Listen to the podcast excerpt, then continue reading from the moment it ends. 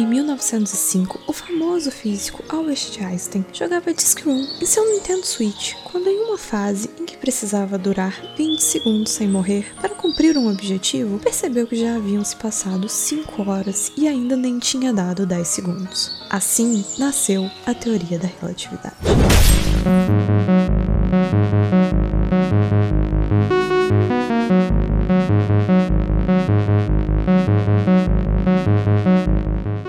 De acabar de Scream e nunca mais na minha vida eu vou encarar qualquer coisa que dure 20 segundos da mesma forma. Porque se tem uma coisa que esse jogo faz é comprovar que de fato o tempo é uma coisa relativa. Em Disc Room, o tempo e, consequentemente, o passar dele é a base de tudo. Toda fase você precisa sobreviver durante um certo tempo para conseguir abrir portas que dão para outras salas, onde você precisa sobreviver por mais um certo tempo, para abrir mais portas que te levam para outras salas que você precisa sobreviver por mais um tempo, que aí vão te levar para outras salas que você precisa. Enfim, você entendeu a ideia. Você tem noção? Você tem noção de quanto tempo 20 segundos demora para passar? Você não tem noção. Você acha que você sabe. Até jogar Disc 1, você não tem noção de quanto tempo dura 20 segundos. Para te ajudar, caso você ainda não tenha jogado Disc 1, eu vou tentar emular esses 20 segundos para você, colocando o suave som de serras girando e fazendo barulho insuportável durante 20 segundos. Aproveite.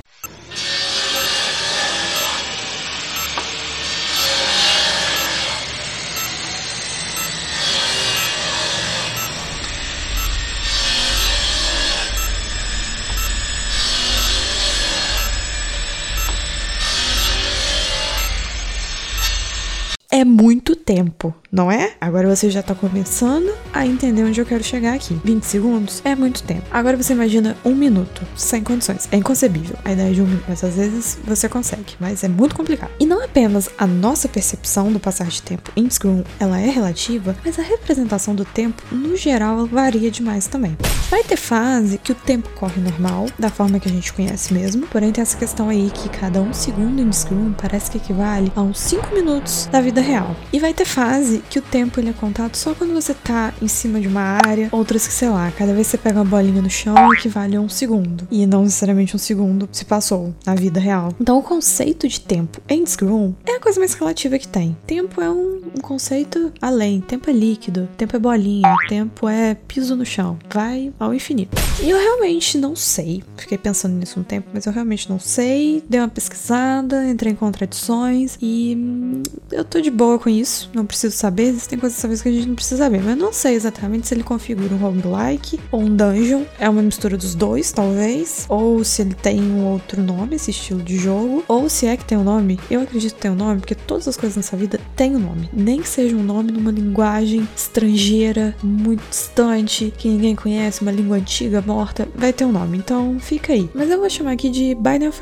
Isaac Like. Que é isso? Quem jogou Binding of Isaac vai reconhecer o estilo. É muito a mesma coisa. É aquele esquema onde você imagina assim, tem uma sala quadrada, que é onde você joga. E você vê a sala inteira, meio que de cima, assim. E no momento que você entra na sala, a porta se fecha atrás de você. E aí começa o desespero, começa a gritaria, começa aquele famoso dedo. No... Isso dura até que você consiga cumprir o desafio. Ou seja, matar os inimigos, resolver um puzzle, ficar vivo, enfim, a criatividade aí da pessoa que fez o jogo, ela vai te guiar nessa, nessa sala e nessa sua conquista pelo seu objetivo. Mas diferente de Binding of Isaac e a maioria dos jogos nesse estilo que eu joguei também, em Disc Room, para você passar de fase, ou seja, para você vencer essa sala, você precisa morrer. Você não vai passar de fase sem morrer. Então você aí, que é pro player, que se acha bonzão, ai, porque eu não morro em jogo nenhum, se fudeu, você vai ter que morrer agora para passar de fase. Mas vamos voltar um pouquinho para eu te contextualizar exatamente o que é esse jogo. O que é Scream? Scream é um jogo onde você controla um personagemzinho assim, ó, bem petitinho, numa roupinha assim bem largona, que vai explorar um misterioso disco que apareceu na órbita de Júpiter. Um dia apareceu um disco lá. E aí você fala, hum, o que será que tem lá? Vamos lá ver. E aí você chega lá e o que, que você encontra? Muitas salas. E não obstante, salas que estão repletas de o quê? Discos. Ou seja, discos, discos, salas, room. Então, disc room, é isso. O jogo tá explicado pelo nome do jogo. É uma genialidade, assim, uma, uma coisa incrível. E esses discos, eles têm um único objetivo na vida deles, que é te cortar o meio, e eles vão conseguir isso. Eles vão conseguir isso o tempo todo. Você não vai passar por um momento sem que eles consigam isso. E além deles conseguirem isso, você vai deixar eles fazerem isso. E algumas vezes, indo mais além ainda, você vai querer que eles façam isso. Indo mais além ainda, algumas vezes você vai buscar por isso. Mas o seu objetivo principal, teoricamente, é não deixar que esses discos te cortem ao meio até um certo ponto. Porque de um certo ponto para frente, você vai ter que deixar esse disco te cortar no meio, porque senão você vai ficar eternamente na mesma sala. O que eu acho muito difícil qualquer pessoa humana conseguir. Até uma inteligência artificial eu acho muito difícil. A inteligência artificial talvez, mas eu acho muito difícil um ser humano conseguir ficar pro resto da sua vida jogando a mesma fase de Disc Room. É impossível. Então vai chegar uma hora que o disco vai conseguir o que ele quer. E às vezes você vai querer isso também. Todas as fases elas vão se passar nessa salinha quadrada que vai mudando o tipo do disco, a quantidade de discos, o padrão de movimentação do disco, a velocidade do disco, a forma que o disco se comporta e o visual também. Mas basicamente a fórmula é essa coisa: uma sala quadrada do mesmo tamanho, com discos girando loucamente, batendo nas paredes loucamente e voando na sua direção até te atingir e você morrer. E é uma delícia! Resumindo em uma frase, se sim, eu precisar falar para você que tá sem tempo, se eu precisar cortar um trecho desse podcast e te resumir o que é Disc Room, eu vou cortar esse trecho aqui que é o seguinte: para mim, Disc Room é um jogo sobre sair vazado é uma homenagem a essa milenar técnica em videogames de sair vazado. Se você não está familiarizado com este conceito, provavelmente é uma técnica que você usa, é uma das técnicas mais antigas que os gamers usam em jogos no geral. Talvez você não conheça o nome, a nomenclatura correta, mas esse podcast está aqui para te trazer informação. Então, o que é a técnica de sair vazado? É quando, vamos imaginar assim, tem uma fase, tá acontecendo alguma coisa na fase, qualquer coisa, você não tá afim de enfrentar, sei lá, tem um inimigo ali, aí o inimigo tá vindo na sua direção. Aí você olha pro seu inimigo e você pensa, eu preciso fazer isso. Eu preciso me submeter a essa coisa. Eu preciso me submeter a este inimigo, a esta coisa da fase. Olha, tem 30 pessoas vindo na minha direção. Eu preciso lutar com elas? Ou se eu sair correndo o mais rápido possível, desviando de tudo que tá vindo na minha direção, eu chego ao meu objetivo? Se a resposta for sim, e você optar por de fato sair correndo, sair vazado, você está aplicando a milenar técnica de sair vazado. Ou seja, quando você corre o mais rápido possível para evitar fazer coisas que o jogo gostaria que você tivesse feito. E aí você fala, não tô afim, não quero, não preciso, não sou obrigado. E você simplesmente sai correndo e vai para onde você quer ir. Isso é sair vazado. Então, Disc Room pra mim é um jogo que é isso. É um jogo sobre sair vazado. É um jogo que você olha um disco gigante girando em alta velocidade que vai te cortar o meio. E você fala assim: eu não, não vou fazer nada contra você, eu vou simplesmente fugir, eu vou dar um passo ao lado e você siga a sua vida, eu sigo a minha. Teve uma outra coisa também que foi assim, uma das coisas que mais me pegou nesse jogo foi algo que, pelo menos pelos trailers, eu não consegui perceber exatamente que seria isso. Sem ter jogado, é muito difícil ter essa percepção, mas jogando a gente percebe que a coisa de Disc Room, o diferencial dele é que ele faz uma certa inversão de conceitos. Disc Room, pra mim, é uma carta de amor aos jogadores ruins. E eu estou completamente inclusa nessa lista de jogadores ruins, porém eu sou esforçada, mas eu sou ruim. Eu não sou um talento natural. Eu preciso morrer muitas vezes para passar de uma fase simples às vezes. Então eu me senti contemplada por este jogo. Porque o que configura um jogador ruim? Ah, um jogador ruim é a pessoa que vai na fase e morre muito. Você vai morrer muito em Disc Room e, inclusive, você deve morrer muito e você é incentivado a morrer muito. Ah, um jogador ruim, ah, às vezes ele dura muito tempo para passar na fase. Ele tem que ficar muito tempo para conseguir sair da fase. Em Scrum, quanto mais tempo você ficar na fase, mais o jogo acha legal, mais legal. Você vê que você bate os seus amigos porque você ficou mais tempo do que eles na fase. Você olha e fala assim: nossa, caramba, eu sou muito bom. Eu fiquei dois segundos a mais que meu amigo. E aí você se sente incrível. Outra coisa também: ah, um jogador ruim é aquele jogador que não quer lutar e tal. Aí ele fica parado num canto esperando as coisas se resolverem, evitando conflito, evitando morte. Em Screw, se você conseguir fazer isso, é incrível. Em Screw, você não luta, você não ataca. Isso te faz muito bom também. Todas essas coisas que se um jogador faz na maioria dos jogos, ele é ruim. Em não. Em se você conseguir fazer essas coisas, você é muito bom. Se você conseguir morrer muito, durar muito tempo numa mesma fase, ficar paradinho num canto evitando a morte, não lutar, não atacar e durar muito tempo, você é pro player.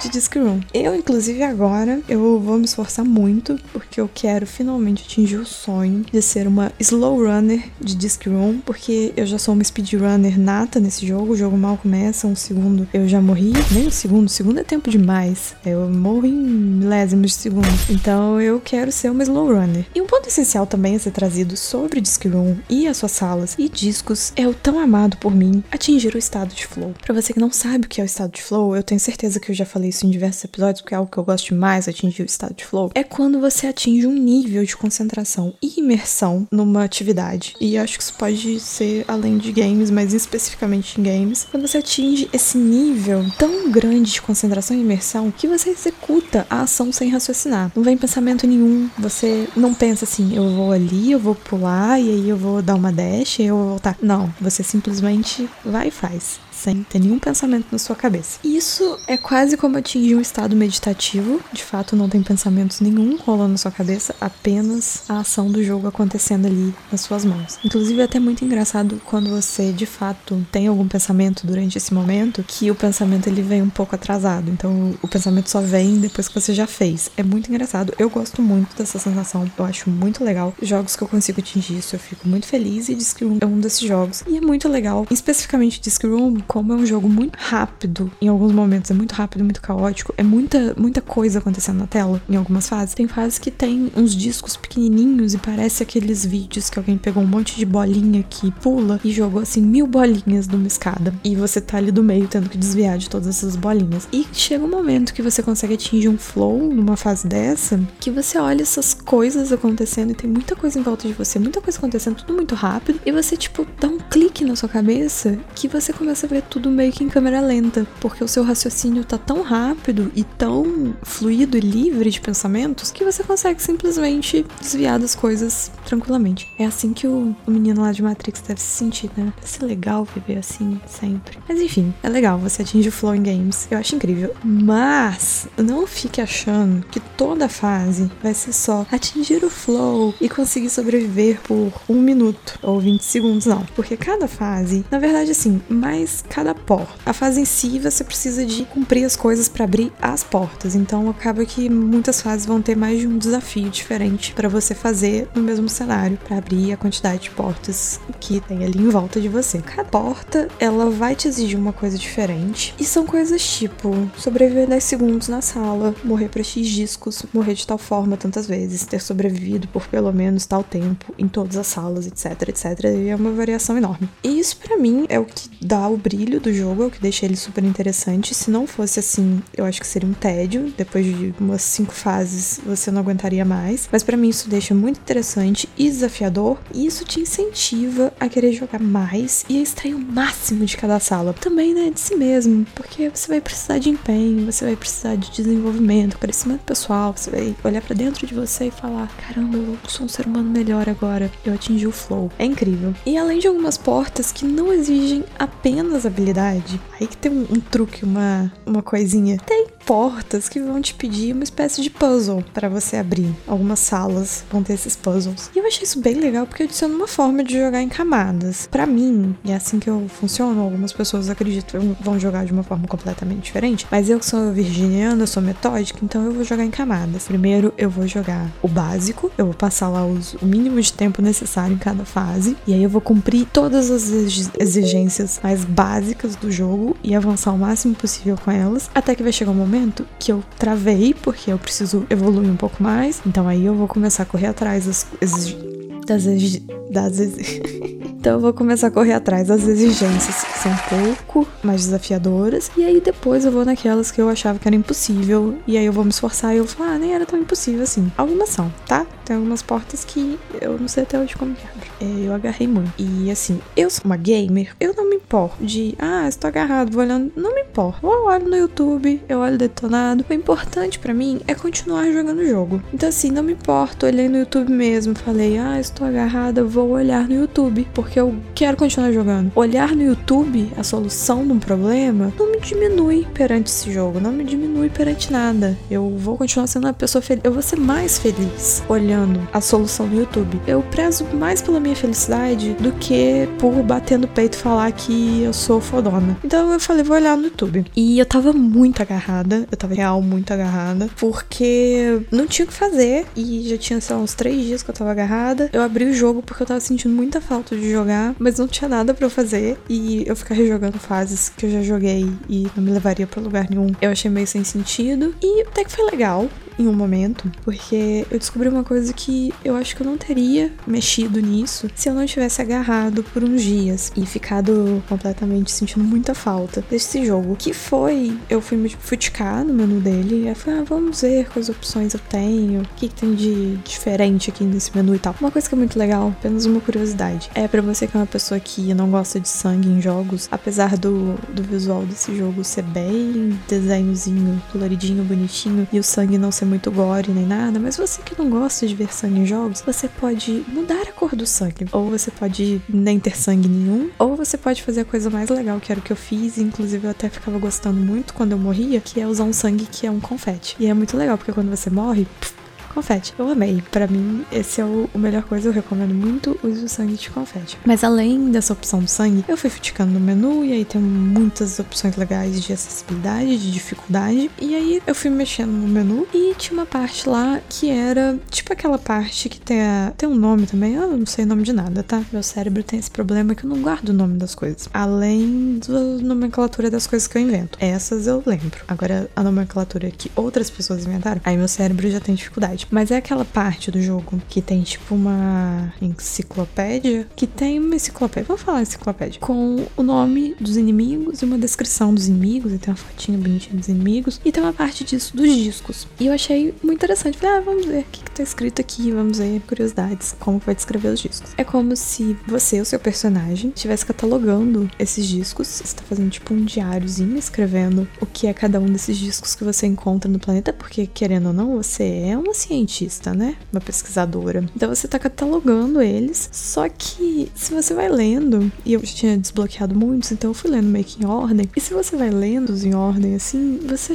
vê que chegou um momento que o psicológico desse personagem que tava morrendo muito, e ela tem consciência de que ela está morrendo muito. Ela é uma personagem que ela sabe que ela morre e ela volta à vida. Você tem essa consciência e você vai vendo que chegou em algum momento que o psicológico dela não tava muito bom. Quem vai julgar, realmente, você tá num, um negócio esquisito que apareceu na órbita de Júpiter. Você entra lá, tem só discos girando, é tipo uma serralheria sem ninguém, com discos girando, e você é um pedaço de madeira para os discos cortarem. É isso. E os discos te cortam o tempo todo. E aí você morre e você volta, com o objetivo de ser cortada de novo, morrer e voltar. Ter consciência disso, cabeça de quem que vai aguentar? Ninguém. Ninguém vai estar em sã consciência. Você vê que em algum momento ela meio que, ao invés de catalogar o disco e falar o que, que é o disco que ele faz, ela começa a falar dela e fala dos pensamentos dela a respeito daquilo. Eu achei muito legal, de verdade. Eu achei uma das coisas mais legais. Porque eu sou muito uma cadelinha de jogo que tem história. Tem que ter assim, me deu um sopro de história. E Discroom me deu exatamente isso, me deu um sopro de história. Eu não vou falar muito de história, porque a história dele é muito pequena. É uma coisinha bem, bem enxugada, assim. E ela é apresentada no formato meio que de história em quadrinhos. Na verdade, tirinhas. Tirinhas, porque é tipo quatro quadrinhos por vez, você vê. E não tem muito o que falar, porque se eu falar, eu vou falar tudo que tem, porque é pouca coisa. Mas tem essa coisa e essa parte da descrição dos discos adicionou uma camadinha de história para mim que eu gostei muito. Então ele deixou o jogo bem mais interessante para mim. E aí tem umas descrições que é tipo, só queria um abraço. E eu fiquei com muita dó. E aí eu saí disso e fiz ela morrer mais umas 30 vezes. E não dei um abraço nela. Mas tudo bem, estamos todos no mesmo barco, porque quem tá abraçando quem em plena pandemia, né? Com exceção do, de um disco vir me cortar ao meio, a gente tá quase que no mesmo barco. Mas apesar de eu ter amado, ter tido essa oportunidade de ler a descrição dos discos, isso não me levou a lugar nenhum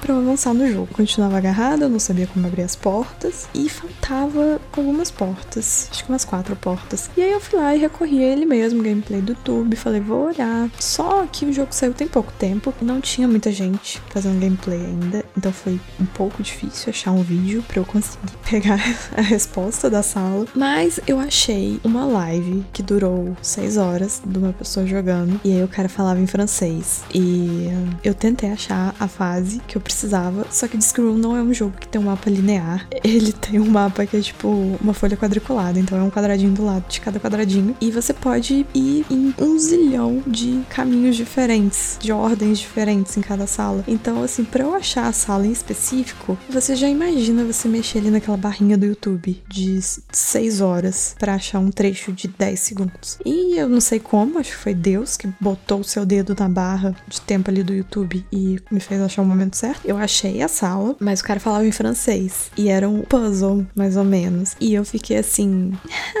por que, que eu não mantive o sonho de aprender francês quando eu era criança? Por que eu não insisti nisso? Mas aí eu deixei rolando para ver se eu conseguia ver pela coisa que ele fazia, a ação que ele executava, se eu conseguia saber o que, que tinha que fazer. E aí eu achei estranho porque ele tava indo de uma sala para outra, voltando, indo pra sala para outra, voltando. E chegou um momento que ele falou inglês. A solução da sala era um cheat, de para cima, para baixo, direita, esquerda, e ele decidiu falar isso em inglês ao invés de francês. Este homem não, não tem noção do favor que ele me fez fez ao proferir tais palavras em inglês. Muito obrigada, moço, de verdade, você salvou minha vida. E aí, quando eu voltei para jogar, eu já tava muito desestimulada de jogar. Eu realmente tava pensando em largar o jogo e deixar morrer, porque o que, que eu ia fazer? Mas aí, quando eu voltei, isso me deu um certo gás, de tipo assim, ah, agora eu vou voltar a jogar, vou terminar o jogo e tal. Mas aí não, não desbloqueou nada. Eu ainda tinha muitas salas bloqueadas e não resolveu nada na minha vida, no final das contas. E eu continuo muito agoniada porque eu gosto de ver a resposta, mas eu gosto de saber qual é o raciocínio da coisa. E eu, eu não tive como saber qual era o raciocínio. Então eu tô até hoje querendo saber qual que é o raciocínio. Se você que tá ouvindo esse podcast sabe o raciocínio, por favor, me manda DM, me manda um tweet, me manda um e-mail e me diz o raciocínio. Pela primeira vez na vida, eu estou solicitando ao internauta, ao ouvinte, que me explique uma coisa. Então tá aqui meu apelo. Seguindo a lei da internet, quando a gente pede mesmo, ninguém explica, mas né?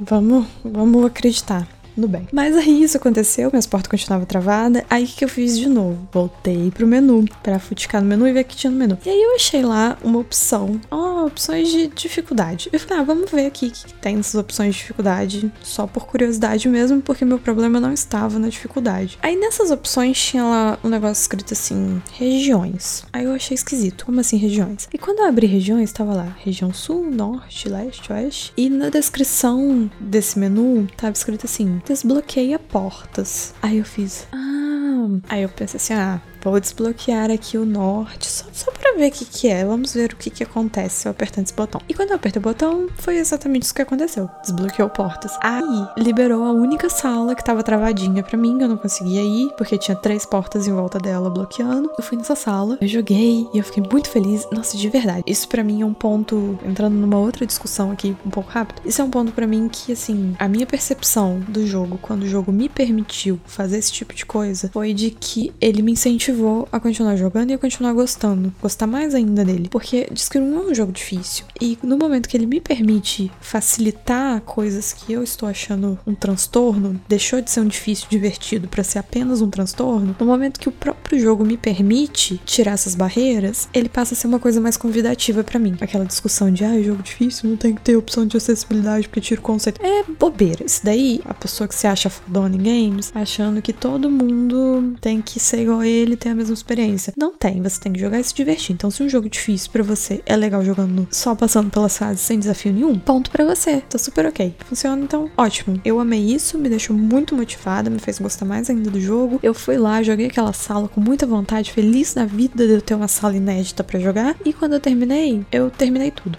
Eu não sabia que era a última fase do jogo. Aí eu terminei o jogo, meio que de supetão, sem saber. Eu não gosto quando isso acontece, não. De verdade, eu fico bem chateado. Porque eu sinto que eu perdi alguma coisa. Eu fico, Ih, eu, eu tava no início, já fui pro final, acabou o jogo. Teve algumas coisinhas de história ali que faltou, que eu não peguei. Então aí eu fiquei mais nervosa ainda. Mas aí eu acabei. Aí eu acabei o jogo, já tinha jogado umas 10 horas. O que para mim é muitas horas de jogo, tá? 10 horas para mim é assim, uou, me superei. E como eu já tinha acabado, então estou aqui falando de Disc Room porque eu joguei muito. E agora, só para finalizar este Acabei de Acabar, para acabar este Acabei de Acabar, eu queria deixar os meus elogios para essa opção de acessibilidade e de dificuldade também. A de acessibilidade eu não vou falar muito porque eu realmente eu não mexi direito. Eu não sei muito bem falar delas, mas um dos devs do jogo fez uma thread muito legal explicando uma por uma das opções de acessibilidade e de dificuldade também. E eu vou colocar o link dessa thread maravilhosa na descrição do podcast. E eu acho legal você ir lá Mas as opções de dificuldade, como eu já falei, eu acho muito incrível ter. Principalmente por ser um jogo que se vende como um jogo difícil e desafiador. E, na minha opinião, todo jogo deveria ter isso. Porque assim, pegando meu caso de exemplo, se eu não tivesse uma opção no jogo que me permitisse abrir as portas que eu tava agarrada, eu teria largado o jogo e nunca mais ia voltar. Eu não